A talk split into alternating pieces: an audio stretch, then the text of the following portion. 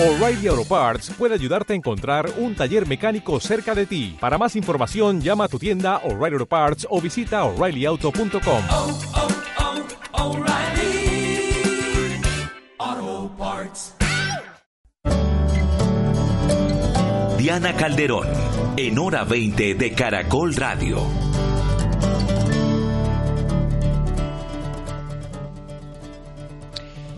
Hoy en hora 20 el análisis de la compleja situación por la que pasa el mercado aéreo del país, los efectos de la suspensión de la actividad aérea de Viva Air, pero al mismo tiempo las sanciones que podrían recibir, también una mirada a una eventual integración con Avianca.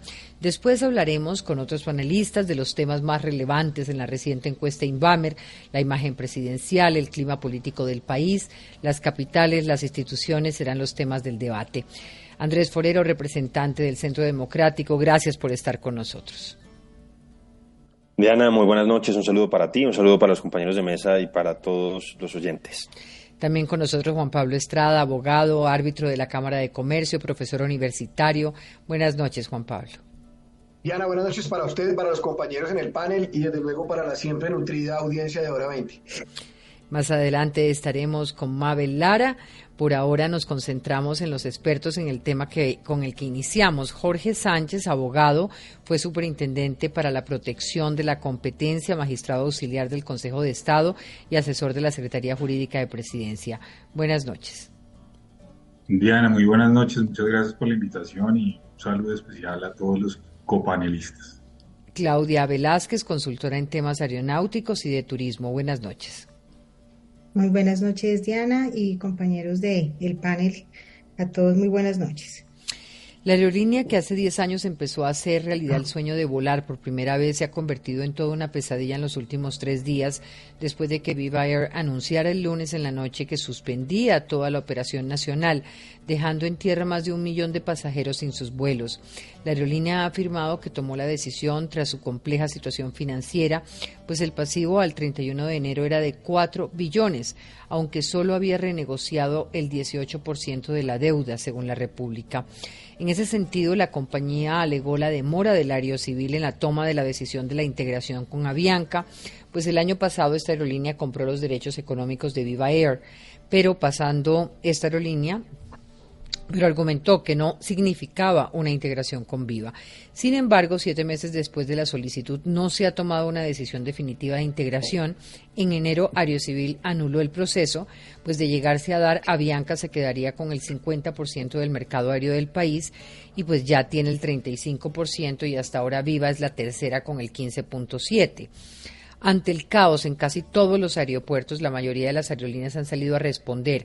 Sin embargo, en otros frentes ya se avanza en procesos administrativos judiciales. Esta tarde el ministro de Transporte aseguró que el gobierno no descarta la intervención del mercado aéreo con el fin de garantizar la protección de pasajeros. De otro lado, la Superintendencia de Transporte formuló pliego de cargos a Viva por posible violación a los derechos de usuarios y ordenó compensarlos aunque la aerolínea ha dicho que no tiene capacidad para devolver el dinero, que el flujo de caja solo duraría una semana y continúan reprochando las demoras. De esta manera quiero empezar por una aproximación general a lo ocurrido con Viva Air en los últimos días. ¿Qué significa la suspensión del servicio, la cancelación de los vuelos? ¿Cómo entienden la capacidad de respuesta del país ante esta contingencia? Claudia. Sí, eh, la, la suspensión de actividades aéreas, digamos, es algo que ha sucedido en Colombia en muchas oportunidades. En la década de los 90 tuvimos la quiebra de ACES, Aerotaca, Intercontinental de Aviación y West Caribbean. La gran diferencia hoy es que tenemos un volumen de pasajeros que se ha triplicado, con lo cual el impacto que tenemos en el mercado es grandísimo considerando que es un servicio público esencial. Entonces, el reglamento aeronáutico contempla unos procedimientos y unos requisitos para que las empresas suspendan las rutas porque estamos hablando de un servicio público esencial, un procedimiento que no se cumplió y creo que ese es el motivo de la afectación y el impacto frente a los consumidores que hoy debe ser el, el norte eh, del gobierno nacional, porque este impacto no es de hoy, sino el estimado de las reservas en Colombia es de seis meses, o sea, vamos a tener pasajeros con un volumen de ventas muy importante con afectaciones a seis meses, eh, pues que nadie va a responder por por esos pasajes, generando una grave afectación, eh, digamos, a, a, muchas familias por el tipo de usuario que accedía a este servicio público esencial. Entonces, aquí hay una sensibilidad económica y social muy importante que tiene que tener en cuenta el país. Señor Sánchez. Diana, pues esta es una situación que muchos de nosotros estábamos viendo venir. Eh, la aerocivil estaba advertida desde el minuto uno que conducir ese trámite de autorización en las condiciones en que se solicitó, es decir, con las empresas ya integradas, era eh, irregular. Las empresas tenían que haber solicitado previamente a perfeccionar la operación un permiso y no lo hicieron. Procedieron de manera, diría yo, desafiante a perfeccionar la operación. Eh, perfeccionaron la compraventa de las acciones y la Superintendencia de Industria y Comercio ya ha revelado que esa figura que utilizaron supuestamente para garantizar la independencia de las dos empresas mientras se decidía por la Aerocivil la, autorización, no son palabras mías, fue una fachada. Crear una empresa en Londres con un capital de 6 libras esterlinas, tres socios, los tres socios es colaboradores de Avianca y desde entonces, desde abril, Avianca ejerce sobre Viva eh, pues control absoluto. Y Avianca sabía que la única carta ganadora para obtener la autorización era que se le aprobara por cuenta de lo que se conoce como empresa en crisis. Y resulta que la, la crisis sobrevino para Viva desde abril del año pasado cuando Avianca la adquirió y ejerció control. Antes de eso, Diana, usted consulta los estados financieros de esa aerolínea, públicos, es decir, los que depositan en, la aerolínea, y Viva era quizás la cenicienta de este mercado, la empresa que mejor superó la crisis de la pandemia la empresa con todos los números en, verde y con las perspectivas de crecimiento más interesantes. Y resulta que bastó que Avianca la adquiriera para que Viva hoy sea una empresa en crisis eh, y una empresa eh, que por cuenta de la crisis entonces se está eh, tratando de que se le autorice la operación. Lo que ha ocurrido es responsabilidad de esa estrategia que me parece realmente. Pero a ver, no entiendo. La compra de los derechos económicos de Viva por parte de Avianca el año pasado convierte en de facto la alianza o la integración entre las dos aerolíneas. Es una unión eh, sin la bendición de las autoridades. ¿Eso es lo que usted está planteando?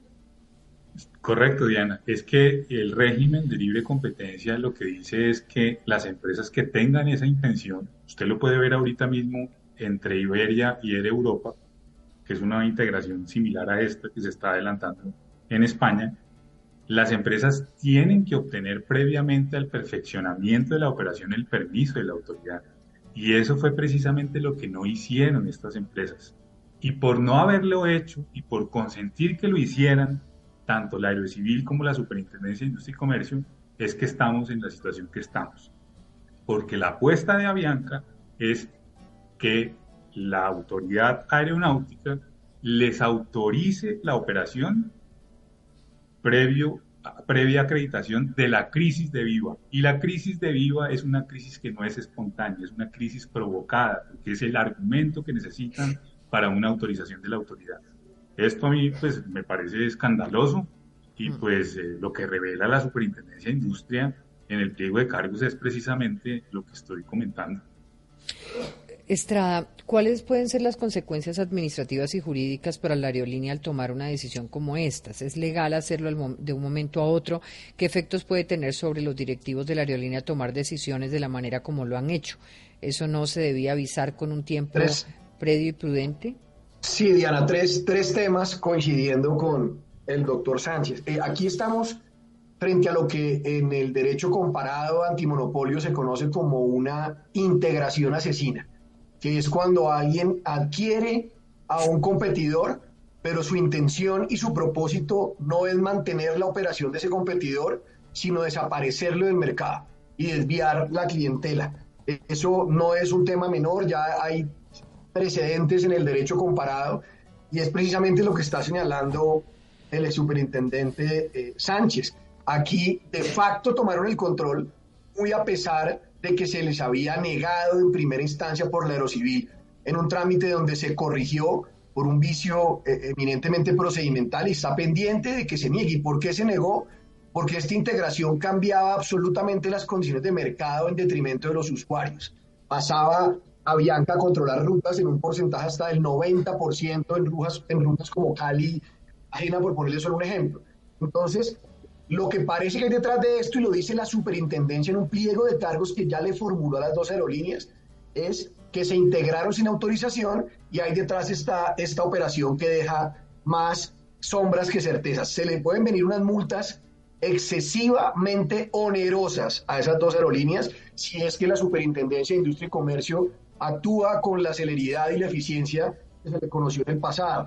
Es, es un mal precedente, por ejemplo, que no haya un superintendente en propiedad para enfrentar esta crisis, no, no hubiera sido lo, lo deseable, se vienen multas muy graves. Y el tema de ayer me parece todavía más delicado. Yo pienso que la revisión de estados financieros y, y, determinar en qué momento la aerolínea pasó de unos estados positivos a unos que la ponen en crisis precisamente para legitimar una causal de emergencia para que le permita la integración, también es muy dudoso. Ahí podría haber acciones de tipo penal si es que eventualmente para lograr esas eh, deformaciones de estados financieros se incurrió en alguna maniobra ilícita, pero además lo de ayer me parece un acto de mala fe protuberante, es decir, la aerolínea vendió tiquetes Diana hasta horas antes de cesar operaciones claro, como no, si dejaron la página abierta para compras, eso es correcto. Eh, sí. Eso Diana es el equivalente a que Caracol recibiera pautas a las 7 de la noche de hoy para cuñas de mañana sabiendo que mañana no va a operar. Yo pienso que a ver, puede una, haber también... una pregunta que les hago, si la integración se dio de facto,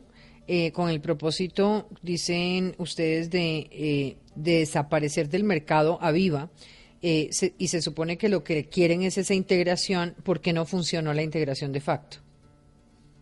No, porque necesita unas autorizaciones de orden legal, ya la Aerocivil tenía que darle viabilidad y se opuso con los argumentos que yo que ya son públicos porque la se cayó por una nulidad. La, la Aerocivil les demostró por qué para el mercado y para el usuario y para el país era una defecio permitir esa integración porque iba a eliminar competencia. En Viva el 40% de los pasajeros que volaban en Viva Diana lo hacían por primera vez montaban en avión. Luego tenía unas tarifas asequibles, era un jugador importante en el mercado y en algunas rutas. Con lo Luego, cual lo ha hecho por Viva ayer fue una presión para que se acepte esa integración que ellos Correcto. habían hecho de facto y esa integración definitivamente no va a ser aprobada. Pues tendría, si la, si la aerocivil, no, no veo cómo puedan cambiar los, los supuestos fácticos sobre los que ya decidió el año pasado. Eso, eso lo decidió la aerocivil se me olvida ahorita la fecha, pero fue tal vez desde finales del año pasado, Sí. fue esa negativa, y luego desde diciembre. Noviembre. Hay- Noviembre. desde diciembre hay pliego de cargos de la SIC en contra de Viva y de Avianca por haber hecho la operación y haber arrancado, digamos, de facto. Hoy en día quien toma las decisiones es- es Avianca. Y yo ahí les dejo una pelota rebotando para los que investigan. ¿Quién es Avianca?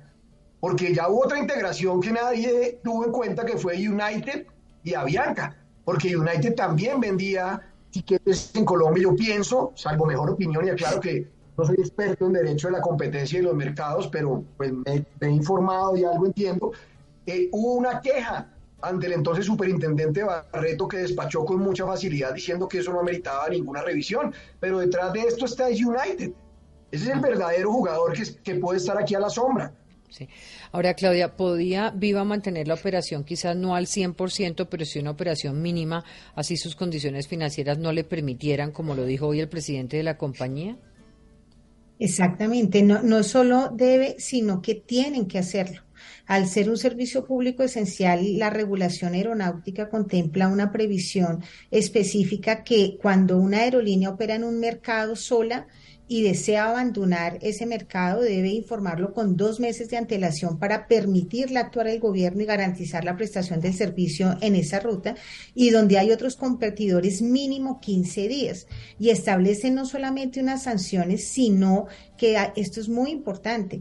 Viva no puede restablecer de manera automática esos servicios, porque la norma del reglamento aeronáutico le prohíbe eh, porque hay una sanción para volver a restablecer automáticamente esas rutas.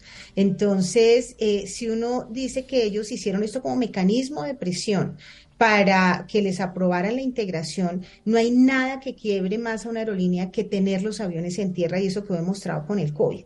Las aerolíneas tienen que tener una mínima operación para tener unos ingresos que les permitan de alguna forma volver a tener ese, ese impulso para poder operar. Entonces, en este momento lo que están teniendo son unas pérdidas enormes porque van a tener que responder eh, a estos consumidores, obviamente a todos sus acreedores, y por eso aquí tiene que haber una intervención inmediata del gobierno frente a los estados financieros, frente a ese flujo de caja de las ventas que realizaron, porque eh, eh, vamos a tener un impacto social muy grande de muchos pasajeros con tiquetes que tienen vendidos, digamos, con una ilusión de sus primeras vacaciones y es un tema que va a tener un tema social muy grande. Entonces, desde el punto de vista aeronáutico, eh, una empresa que es regular de pasajeros está prestando un servicio público esencial en nombre del Estado, tiene que cumplir un procedimiento en el RAC y cuando cancela las rutas tiene unas sanciones, porque hay una investigación de por qué se cancelan esas rutas, independiente, como lo dijeron Jorge y Juan Pablo, a Juan Pablo, de las investigaciones administrativas por violación a las normas del consumidor, investigaciones a los administradores y etcétera. Entonces, pudo haber sido una medida que de pronto eh, no, no, se hizo el análisis profundo de las consecuencias que tiene, porque Avianca, eh, no puede decir Avianca o Viva dentro de tres días reinicie operaciones, porque en este momento la autoridad aeronáutica tiene el control tanto de la integración como la vigilancia para entender por qué suspendieron afectando a los usuarios de esa manera. Ahora, ¿conviene una intervención del mercado como lo planteó hoy el ministro de Reyes? ¿Cómo se puede hacer eso? O sea, ¿cuáles son las consecuencias en términos legales y administrativos de que el Estado intervenga?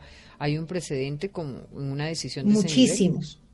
Muchísimos. Le cuento que el mercado aeronáutico es uno de los sectores que al no ser tan grande y tan visible frente a, los expertos, ha tenido muchos eh, mecanismos de intervención. Le doy varios. En el mercado, eh, durante la crisis del 2001, los hechos del 11 de septiembre, una regulación del mercado.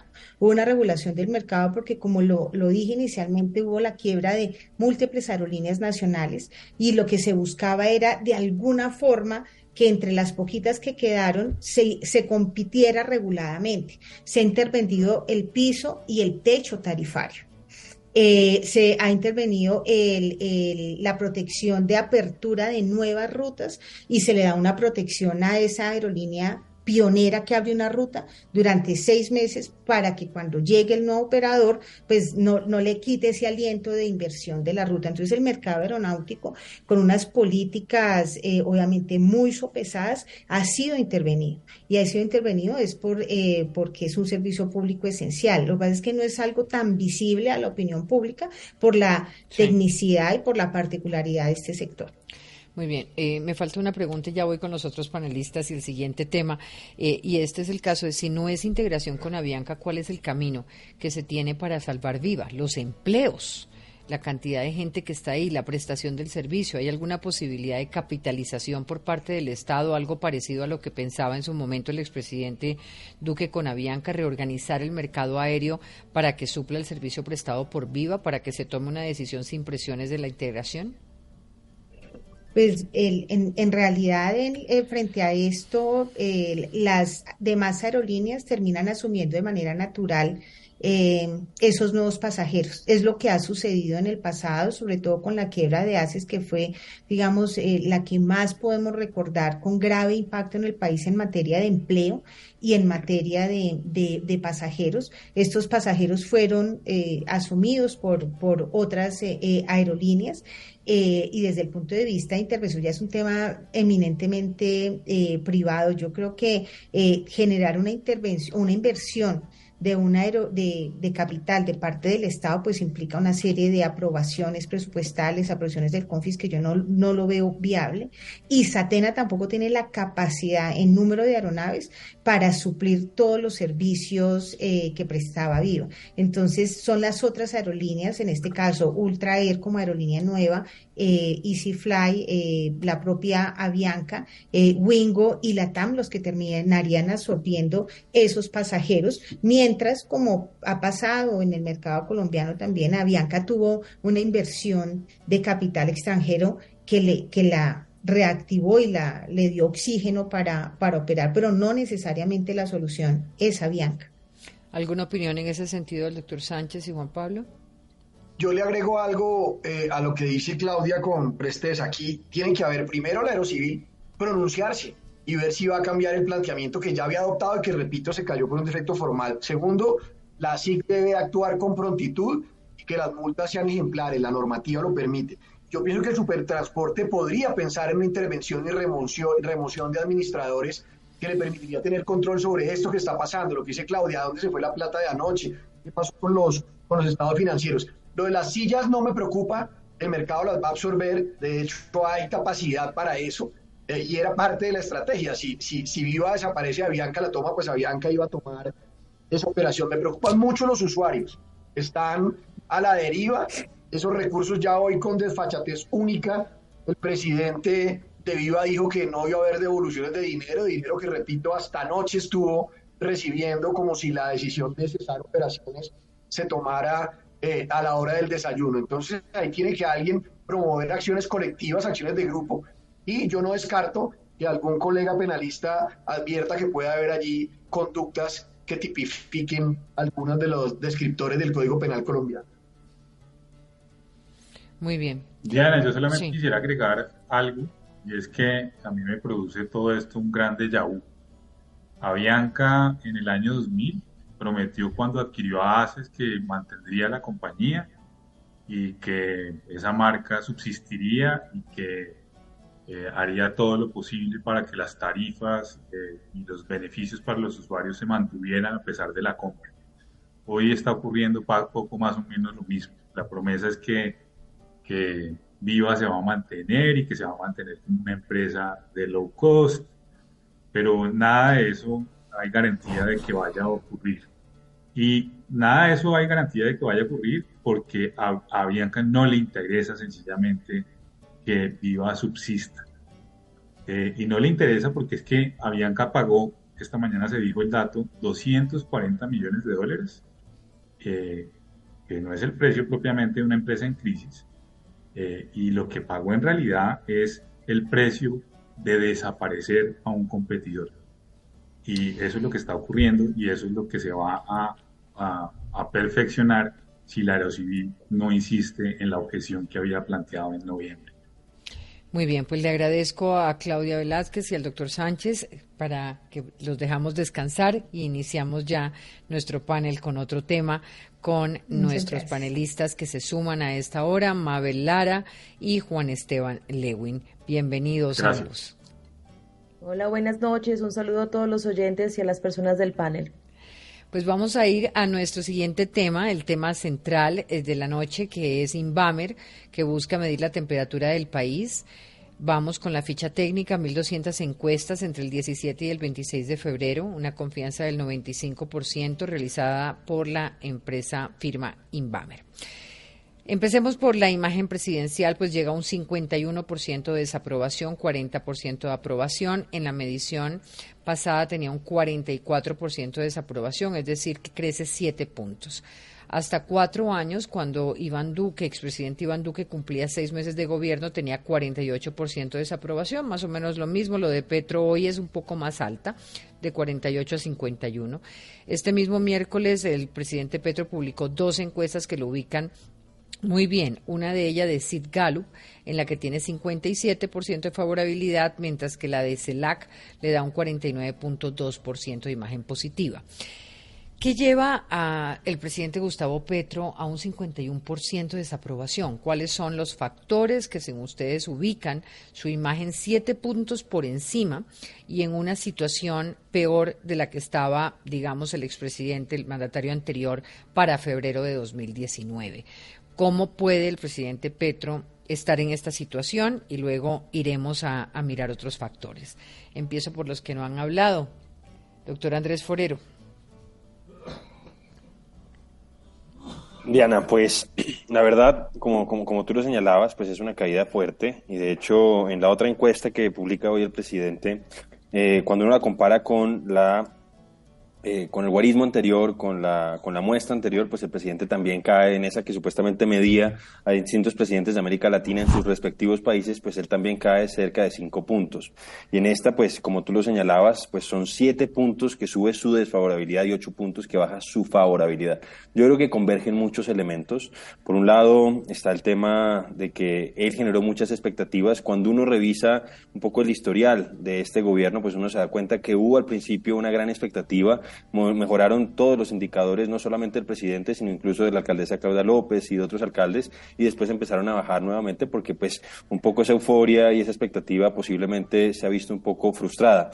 Hay varias cosas que yo creo que lo están afectando. Siento que él se está distanciando cada vez más del centro político. Eh, ha, mejor dicho, eso que él logró, que puede generar una coalición un poco más amplia que lo que lo había llevado inicialmente al poder, pues se ha ido desajustando. Esto obviamente no mide lo que pasó con el ministro Gaviria, pero hemos visto cómo se ha ido radicalizando con algunos temas, cómo ha sostenido a ministras que evidentemente le están haciendo daño a su imagen eh, por la falta de rigor técnico, por las... Eh, por la falta además de escrúpulos, en el caso, por ejemplo, de la ministra Irene Vélez, a propósito de ese informe del ministerio, pues que ella en cierta forma manipuló, según la propia viceministra Belisa Ruiz que salió, eh, lo que está pasando con el tema de la reforma a la salud. Y decía, y otro tema que ha sido, yo creo, muy grave es el tema de la inflación. Yo sé que obviamente él no es el responsable de la inflación en el país, pero eh, sabemos que hay una serie de factores externos, pero en otros países ya ha empezado a bajar la inflación y aquí en Colombia no lo ha hecho.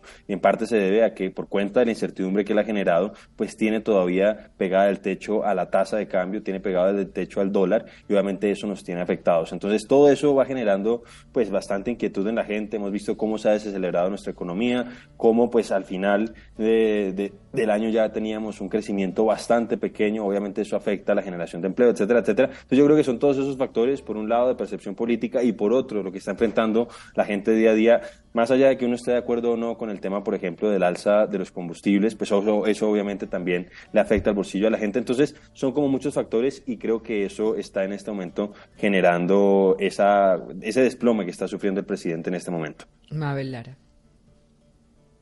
Gracias, Diana. Pues tal vez tres puntos de análisis. Lo primero es que esta encuesta se hace en medio o tres días después de las marchas que de esa convulsión es clave contarle a los oyentes que, que se hace em, este análisis y esta recopilación de datos. También que el presidente sigue con una incapacidad de comunicar sobre su proyecto reformista. Él siempre ha dicho que lo que le interesan es hacer las grandes reformas, pero la, opinión pública no entiende por qué todas a la vez y no se acaban a surtir los debates y empieza con otra. Y yo creo que eso ha generado bastante ruido y confusión en la opinión pública y en los colombianos. También creo que, como dice Andrés, ha radicalizado su discurso, la salida del representante más importante del centro político, Alejandro Gaviria, pues lo que hace es eh, entender o hacer ver al presidente como que está más cerca a su grupo político, a su pacto y no a ese frente nacional que invitó para que votaran por él. Y lo último también, Diana, yo creo que le está afectando mucho al presidente es la desconexión con su equipo. El presidente, como bien dijo la ministra Arisa, no habla con sus ministros. Él está todo el tiempo en Twitter, le está pasando cuenta de cobro, pero además esa desconexión se entiende o se escucha cuando salen los ministros a decir cosas totalmente distintas de lo que el presidente está pensando. Yo podría resumirlo en una frase y podría ser una incapacidad para comunicar y comunicarse con los suyos. Pero, digamos, Mabel, ahí me, no entiendo un poquito. Si tiene un problema de comunicación sería muy raro, porque lo que está es comunicándose a través del balcón, a través eh, de las alocuciones, a través y, y esa comunicación la está haciendo directamente con sus bases. Mm. Sí, Diana, pero una cosa no es entendería importa. con quién no se comunica. Claro, eh, de todas formas, la tradición en Colombia ha sido presidencialista y el presidente, uno siente que él y el pueblo son uno solo, o al menos así en el balcón y en esa comunicación con Twitter lo está evidenciando, pero no así con su equipo de gobierno. Entonces, cuando salen los. A una comunicación interna, ¿y usted cree que la encuesta mide eso? Bueno, eso es un buen punto. Yo no sé si mide eso, pero sí lo percibe la opinión pública cuando salen los ministros a hablar ante medios de comunicación y el presidente sale a regañarlos o sale a desmentirlos. Claro, la percepción de la opinión pública es frente a la cohesión o no de las reformas del presidente al interior de su propio gobierno y de su bancada. Sí, Sería esa la... Ok, Juan Esteban Lewin. Pues Diana, yo creo que ya lo que dijeron eh, tanto Mabel Lara como Andrés Forero resume mucho, pero yo llamaría la atención sobre un punto de esta encuesta, eh, de esta encuesta Inbamer, no sé si lo vieron en Inbamer Poll, y es, la Inbamer siempre hace una pregunta eh, sobre cuál es la principal, el principal problema que tiene Colombia a los encuestados. Tiene cuatro ítems, uno que es desempleo, economía, en el cual iría parte de lo que mencionaba el representante, otro que es orden público y seguridad, otro que es corrupción y otro que es otros. ¿No? que es una caja negra y el creador lo perdido. Y lo que uno ve en esta es que se dispara a otros. La principal preocupación es la economía, lo viene siendo de tiempo atrás y es natural, ¿no? Después de la pandemia es normal. Sí, eso, digamos, no sorprende a nadie, eh, pero cae un poco y en cambio el otro se pega una disparada muy fuerte. Hoy en día es el segundo que más responden los, los encuestados.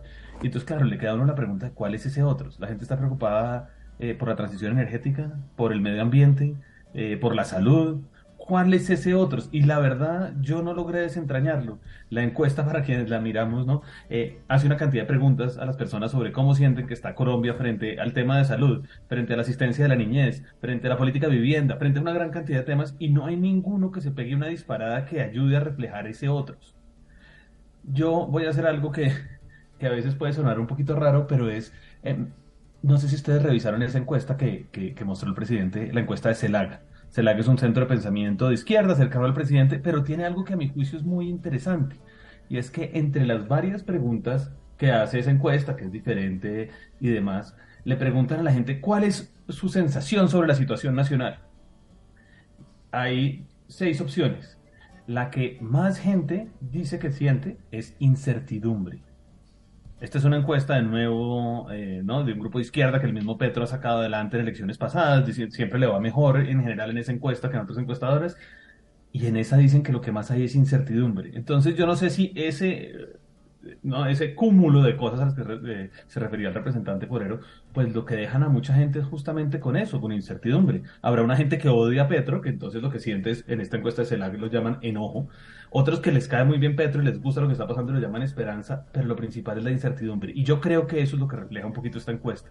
Un pesimismo que crece un poco, pero que hay como una falta de claridad de para dónde vamos. Yo no sé si a eso se refería un poco Mabel, eh, y es muy raro en un presidente además que tiene un programa de gobierno y unas propuestas muy fuertes, pero estas cosas de eh, lo que ocurrió este lunes, por ejemplo, primero que sí que sí puede, se aceptan cambios al proyecto de reforma a la salud de los partidos, pero luego sacar al ministro disidente y hacer ese trino de hoy de que no lo que le pide a sus ministros es eh, pues una disciplina férrea ese tipo de cosas quizás lo que ha pasado y lo hemos hablado entre los ministros de Hacienda y de Minas y Energía, por ejemplo, lo que pasó entre la ministra Corcho y el ministro Gaviria, esa yo, sensación yo creería, y ahí tratando de conectar con lo de Mabel eh, y entendiendo un poco en el escenario en el que están eh, explicando este resultado, es un poco hasta qué punto Petro realmente genera una comunicación con esa base, pero incluso esa base y ese otro resto del país que podría él considerarlo una oposición, pero que no necesariamente es una oposición, sino una ciudadanía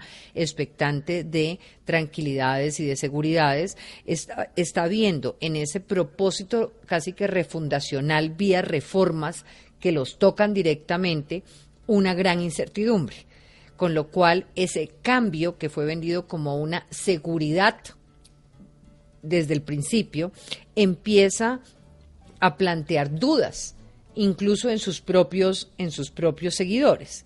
Dudas sobre si esa poca seguridad que tenemos, que eh, puede verse vulnerada, puede verse resquebrajada ante reformas que no están teniendo ni siquiera un respaldo completo al interior de su propio gobierno y mucho menos en un Congreso eh, de cara a unas elecciones. Lo mismo en la paz total. Supondría uno, y les pregunto a ustedes si no, eh, pues hay unos diálogos con el ELN, con unos caminos largos por recorrer eh, que se están dando, pero en el tema de, los otros, de las otras organizaciones de paz total, pues se abren unas discusiones muy grandes, con unas dudas muy grandes que también crean escenarios de incertidumbre en esa ciudadanía. ¿Sería eso lo que está castigando la favorabilidad del presidente? Diana, yo, yo quiero agregar porque coincido casi con todo lo que han planteado Mabel, Andrés y Juan Esteban. Creo que hay, había un exceso de expectativas, es lo primero.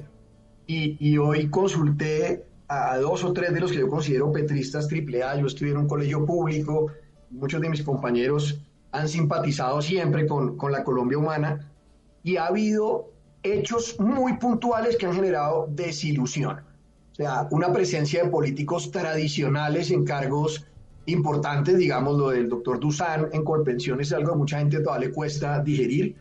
Eh, todo lo que, los reparos que se hicieron a los nombramientos de, de, la Cancillería en misiones diplomáticas eh, son pequeñas cosas, pero demasiado notorias, en donde otra vez el amiguismo. Eh, han, han, sentido muy rápido que en temas que fueron icónicos ha habido motivos para desilusión. Y segundo, en temas que los tocan directa e indirectamente, el mensaje es de deriva, la incertidumbre que usted señala. Entonces, Irene Vélez dice que va a pararse ya que hacemos transición energética, luego dicen, no, esto es con gradualidad, luego entonces el que dice con gradualidad lo sacan, que es el de Copetrol, luego dan unas cifras de reservas, y la gente, el petrismo, no es solo esa base a la que Petro ha interpretado también, que está con las necesidades básicas insatisfechas. Hay un petrismo ilustrado que dice, bueno, pero ¿qué está pasando? No veo norte en ese propósito de reforma. Y lo que decía Mabel, todas en seguidilla, eso no facilita, por ejemplo, si hay algo atractivo en este gobierno, es la reforma a la justicia y al tema penitenciario que plantea Néstor Osuna. Ese es el sentido y el norte del, del, del mundo en el tema de las penas. Pero entonces es difícil de vender y si a eso le suma que estoy tratando de tocarle la salud a la gente que en las encuestas percibe que a pesar de las dificultades eh, las EPS funcionan, no como quisiéramos y todos creemos que tiene que haber un cambio, pues segundo tema, luego la reforma laboral y ya veníamos de la tributaria, eso además de ese estilo de mantener una confrontación permanente, yo creo que le está eh, pasando la cuenta de cobro al presidente que espero tenga la capacidad de oír estas encuestas y no hacerlo de hoy, buscar la encuesta que le sirve, porque pues todos sabemos pues que CERLAC tiene un, sesgo importante. Eso era como, como que Duque sacara pecho con una de Guarú. Entonces, yo que la Ahora, me pregunto si no tiene una oportunidad de crecer en el sentido de, por ejemplo, pongo el caso de la reforma a la salud donde se abre, digamos, una, una serie de posibilidades. Una es desde los partidos políticos, que esperaría uno que no haya, digamos, una repartición de torta burocrática, sino una escucha a través de la institucionalidad partidista. Eh, dos, digamos, el, el, entender, como dicen ustedes, los resultados de una población que dice no tenemos por qué cambiar un modelo en su totalidad, pero sí hay unas necesidades claras, como la formalización, como la prevención, y que eso terminara casi que convertido todo este marina, eh, todo este problema que se armó en una posibilidad de establecer un diálogo para construir un cambio que le sirva a la gente. Ahora me pregunto, ¿ese es el cambio que le sirva a la gente, el que quiere el gobierno, o lo que quiere es un cambio eh, como el que está planteando la ministra Corcho, como el que está planteando además la ministra de Trabajo con una reforma laboral que realmente responde a 1980, o como el que está planteando la ministra Vélez, que parecería una reforma de la transición energética del 2030, pero acabando con lo que tenemos. Ahí me faltó un detalle, Diana, y es el tema económico que planteaba Juan Esteban como primer indicador y el otro. El refranario popular no se equivoca. Y decían las abuelas que cuando la pobreza entra por la puerta, el amor sale por la ventana. Y sin duda no es culpa de Petro, sería imposible imputar. Hay uno más sencillo, la gente vota con el estómago. Claro, y la gente está sintiendo que todo le subió, que la canasta familiar aumenta, que la gasolina sube, porque ha tenido que tomar medidas impopulares como la del fondo de combustibles. Ese es para mí la cereza del pastel, que repito, no se le pueden atribuir todas al equipo económico de Petro, pero eh, todos sus estudios y proyecciones del dólar están asociados muchos a esa sensación general de incertidumbre. Mire, hablemos un poquito de esos temas que preocupan a la gente.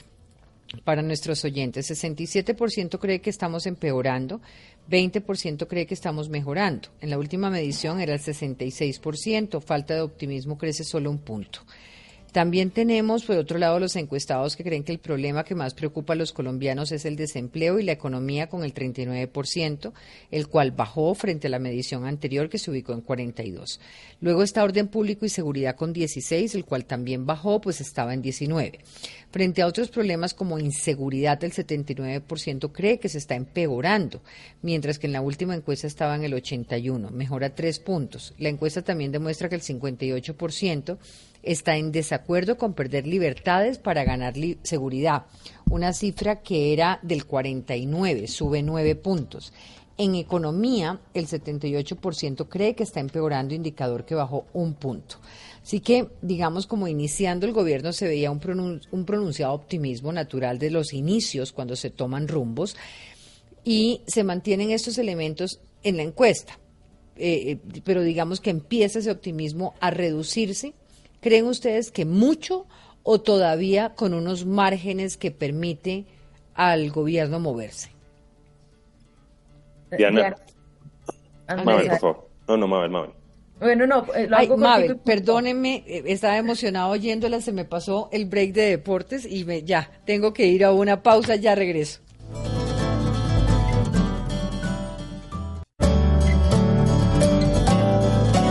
Hora 20.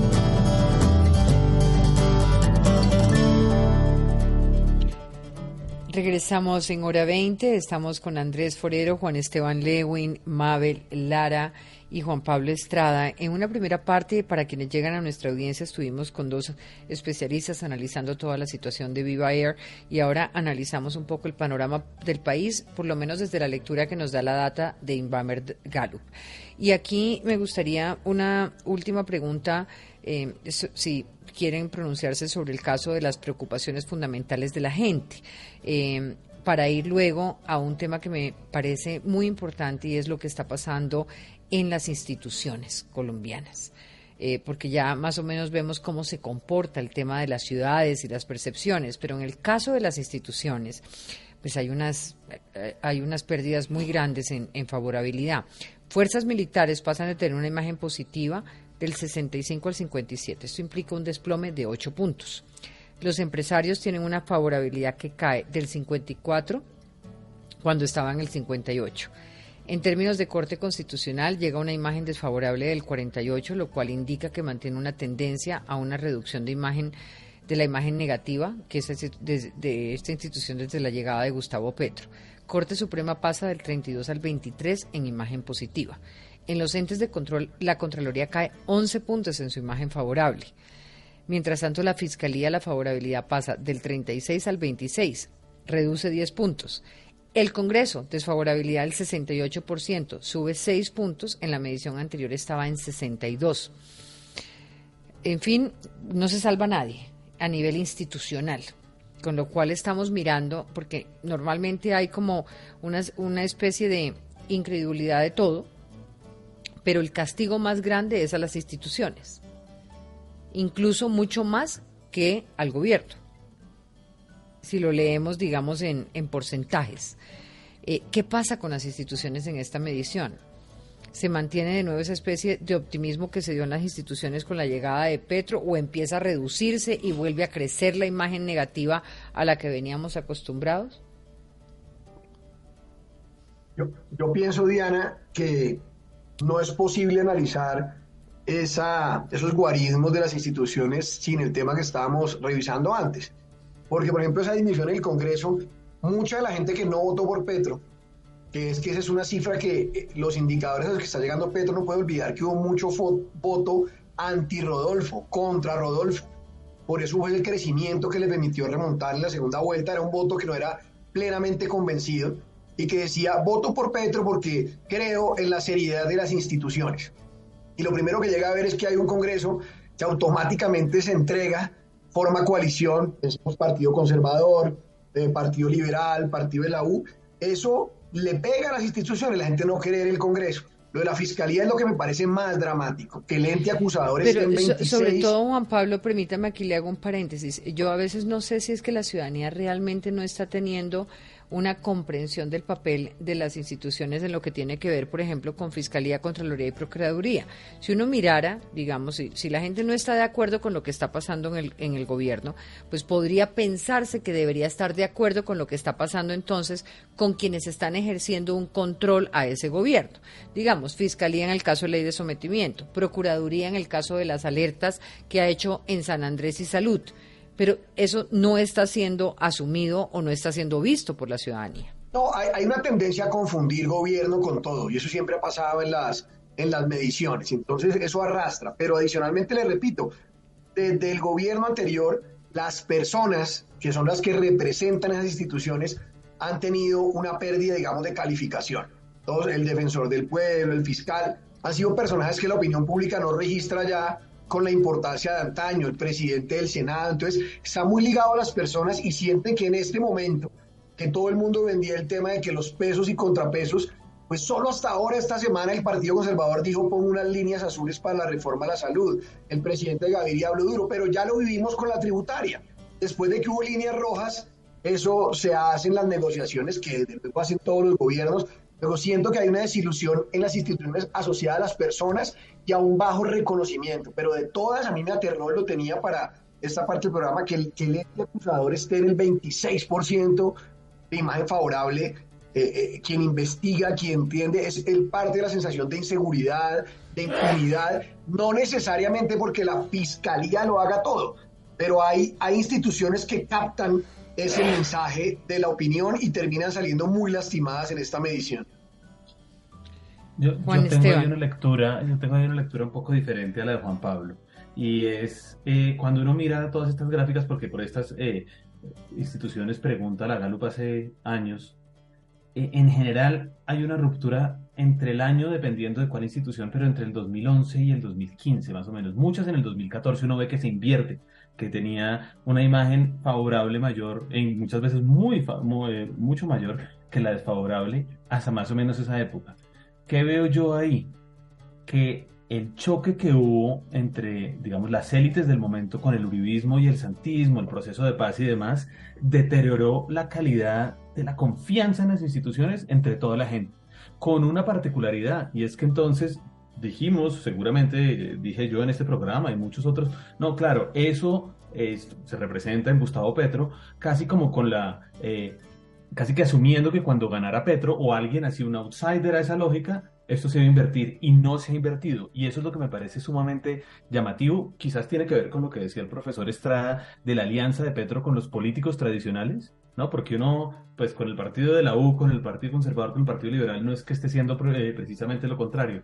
Pero lo que sí veo es que mirado hacia un poquito, a un plazo un poquito más largo, eh, esta ruptura, esta pérdida de confianza, pues lleva poco más o menos de una década, dependiendo de qué institución y etcétera.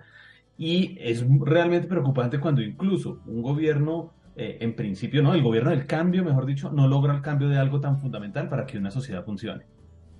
Diana, pero yo sí quisiera resaltar dos asuntos y es que fíjese que si bien las instituciones, y esto es una tendencia, siempre estamos viendo que el desfavorable ha aumentado, que sigue bajo la misma línea, fíjese que incluso los sindicatos tienen un desfavorable muy alto en esta encuesta de Gallup y las redes sociales que podrían ser plataformas para que la comunidad no solamente pues está uno con su cuenta hablándole a otros, también tiene un desfavorable muy alto, pero yo creo que tiene que ver como con la incertidumbre y el momento no solo que estamos viviendo en el país, sino en el mundo.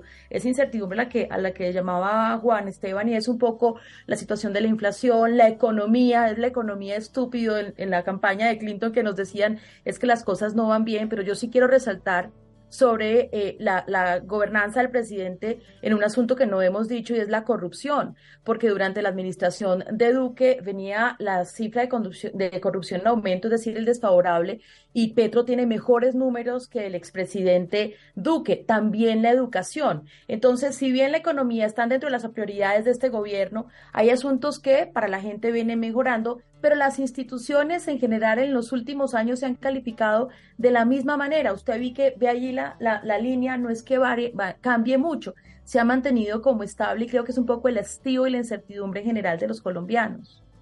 Diana, una cosa a propósito de lo que se está diciendo y yo yo por eso decía que al, principio, en mi primera intervención, pues señalaba que efectivamente Gustavo Petro, para muchas personas seguramente, y eso lo me dio la primera encuesta de su gobierno, pues eh, representaba como un cambio y había algunas personas que pues por eso tuvieron como cierto optimismo y dijeron, oiga, las cosas van a cambiar.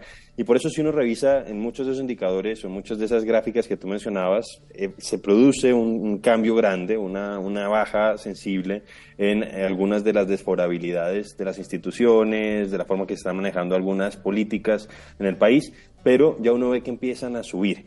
Y ahí yo siento, cuando uno revisa, por ejemplo, esa cifra es 40%, y uno se pone a ver, por ejemplo, la primera vuelta presidencial, Petro sacó 40%.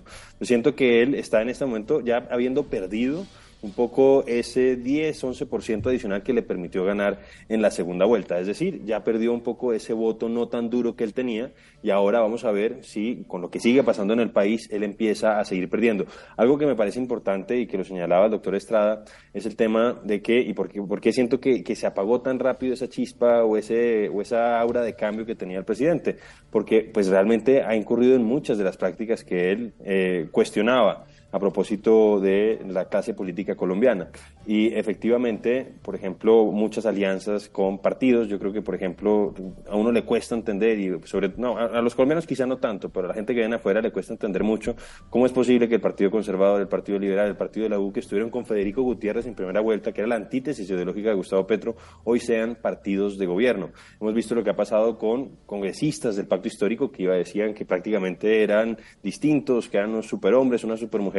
Vimos lo que pasó con Susana Boreal la semana pasada por cuenta del tema de que metió a eh, quien había sido su pareja sentimental eh, con nueve millones de pesos, eh, a pesar de que no se había graduado y pues supuestamente con unas certificaciones posiblemente falsas. Vimos lo que pasó con Alex Flores el año pasado y lo decía el doctor Estrada, yo creo que eso a la gente le molesta mucho el tema de cómo, a pesar del discurso del presidente en campaña, pues terminó utilizando el servicio diplomático de Colombia para pagar favores políticos, yendo incluso más lejos de lo que habían ido otros gobiernos. Y es que, por ejemplo, miren lo que pasó con el embajador de Colombia en México, que no se ha graduado. Para poder hacer parte de la carrera diplomática se necesita estar graduado y obviamente eso constituye un insulto para todas esas personas de carrera. Entonces yo creo que él en este momento ya empezó a, perder ese voto débil, por decirlo así, que le permitió ganar en segunda vuelta y vamos a ver si todas estas dinámicas que se están presentando pues eventualmente le van a dar ese entre comillas voto más fuerte que le permitió pasar a la segunda vuelta, el que obtuvo en primera vuelta. Por último, ¿cómo ven lo que expresan exministros, exdirectores de Planeación Nacional, una serie de líderes del país sobre la necesidad de que el gobierno construya sobre lo construido en servicios públicos? Pues expresan su preocupación, conocerán ustedes la carta de la intención del presidente de asumir las funciones de la Comisión de Regulación de Energía y Gas. ¿Escuchará el presidente esas voces? Ojalá la democracia. improbable. Pero es improbable, digamos, uno, uno mira la lista de, de, las voces, son voces muy reconocidas, muy reputadas, digamos, muchas de las cuales yo respeto mucho, pero que para el presidente seguramente representan eh, más de lo mismo. Muchos trabajaron con gobiernos como el de Iván Duque, que para él representan lo que quiere cambiar. Entonces, eh, desafortunadamente yo lo veo muy difícil. Pero también es, Diana, el deseo de frenar el incremento en los precios de la energía, yo creo que es loable. Yo creo que todos necesitábamos un acuerdo para buscar salidas a que siga aumentando el costo de la factura de energía y, y las comisiones pues no han dado respuesta a, a las necesidades de las poblaciones, lo que pasa en la costa caribe. Ahora, lo que uno sí teme allí es que eh, pues se, se sobrepase un poco las funciones del presidente, que se politice el sector y que no se prioricen criterios técnicos, que es un poco el llamado a atención con esta carta. Pero en democracia yo creo que la carta está bien, que abre el debate, pero hay otros asuntos técnicos de la minucia que podrían salir peor si esta decisión no se encausa bien. Mm. Yo, eh, yo dificulto que el presidente vaya a variar su estilo. Todos deseamos que así sea. Yo sigo creyendo que él sabe, todo el país sabe que hay unas reformas que se necesitan. Yo pienso que él interpretó como pocos esa necesidad de unas mayorías. y mantengo la expectativa de que esté apostando a unos escenarios ideales para llegar a unos deseados. Eh, pero lo sorprende a uno porque a veces manda el mensaje de que lo que decía Juan Esteban, la reforma a la salud, vamos a oír, reúne las EPS, se sienta y radica una reforma que elimina las EPS. Entonces, eh, yo pienso que el presidente tiene muy clara su agenda, tiene un estilo que ya le conocemos eh, y había mucha expectativa de que de pronto ese estilo se morigerara y que muchos temas fueran más discurso de campaña, pero él cada día dice, no, esto es por lo que votaron, saca sus 11 millones de votos, y ahí es donde pienso que tiene un, error, porque es, si ustedes miran las cifras de favorabilidad, ahí está un poquito el incremento que él tuvo entre primera y segunda vuelta. O sea, no todos los votos de Petro fue un petrismo puro. Hubo mucho antirrodolfismo que de paso era antiuribismo.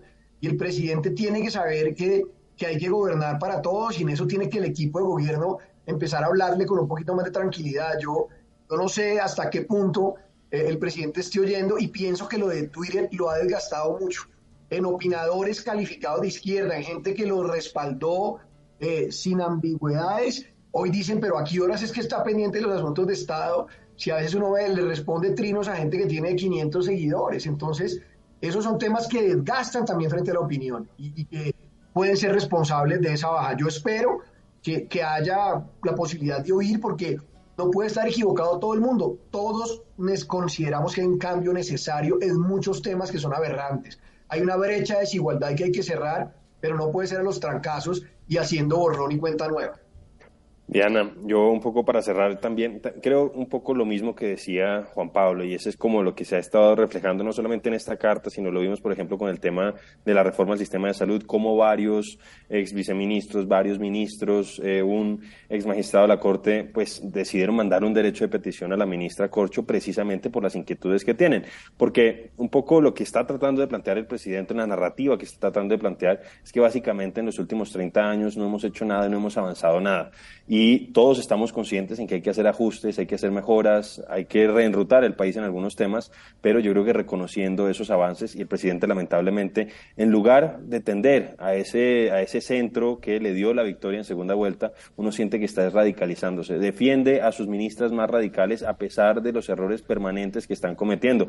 Él excusa, eh, por ejemplo, la falta de rigor técnico, la deshonestidad intelectual en algunos casos de algunos de sus ministros, pero pues vimos cómo terminó castigando a eh, quienes se atrevieron a hacer unas críticas argumentadas. Y un poco en sintonía con lo que pues decía el doctor Lewin. quienes se atrevieron es solamente el doctor Alejandro Gaviria. El caso de la ministra de Deportes y el caso de la ministra de Cultura es un caso totalmente diferente sobre el cual habrá que hacer las investigaciones pertinentes. De acuerdo, tienes toda la razón, pero yo me refería al caso puntual de, Alejandro Gaviria. deportes y, un rabillo de paja con un convenio complicado. Así es, y, tiene toda la razón, pero pues el presidente, por ejemplo, dio a entender eso, pero él le debe haber explicado eso al país, hubiera sido más transparente. Pero quería decir que en sintonía con lo que decía el doctor Lewin y el doctor Estrada, es que eh, él da mensajes eh, que realmente son poco claros, porque un día dice vamos a mantener la CPSL y su ministro y al día siguiente pues radica una reforma donde las marchita y el mismo día, como decía el doctor Lewin, que dice que supuestamente había otros partidos, pues eh, sale a sacar al, ministro Gaviria, pero además ahora en la Comisión Séptima de Cámara de Representantes vemos al presidente del Pacto Histórico, el señor Agnes buscando recortar los tiempos de audiencias públicas y limitando la participación ciudadana. Entonces ahí son unos mensajes que son contradictorios y tiendo yo a pensar que lamentablemente estos llamados a la sensatez de miembros de distintos gobiernos desde hace más de 30 años, pues no sé si van a, tener eco. Hasta el momento lo que hemos visto es que el presidente, en lugar de moderarse, tiende a radicalizarse. Se nos acabó el tiempo. Puedo decir una última cosa. Yo, yo creo, Diana, de todas maneras, que son apenas siete meses. Uno quisiera que ya este cambio que se prometió en la campaña electoral se diera. Yo quisiera confiar y pensar que es posible porque el país necesitaba cambiar, no podíamos ir peor y las reformas que el país necesita pues están allí en mora. Si este gobierno es reformista tendrá que hacer unas reformas, yo creo que no las va a hacer todas. La rural nunca se pudo hacer, vamos a ver esto cómo avanza. Sin embargo, todavía tiene un chance el presidente de seguir con ese capital político tan importante para hacer las reformas e y sobre iniciar los ajustes. frente a la opinión. Sí. Gracias, gracias por estar con nosotros. Feliz noche.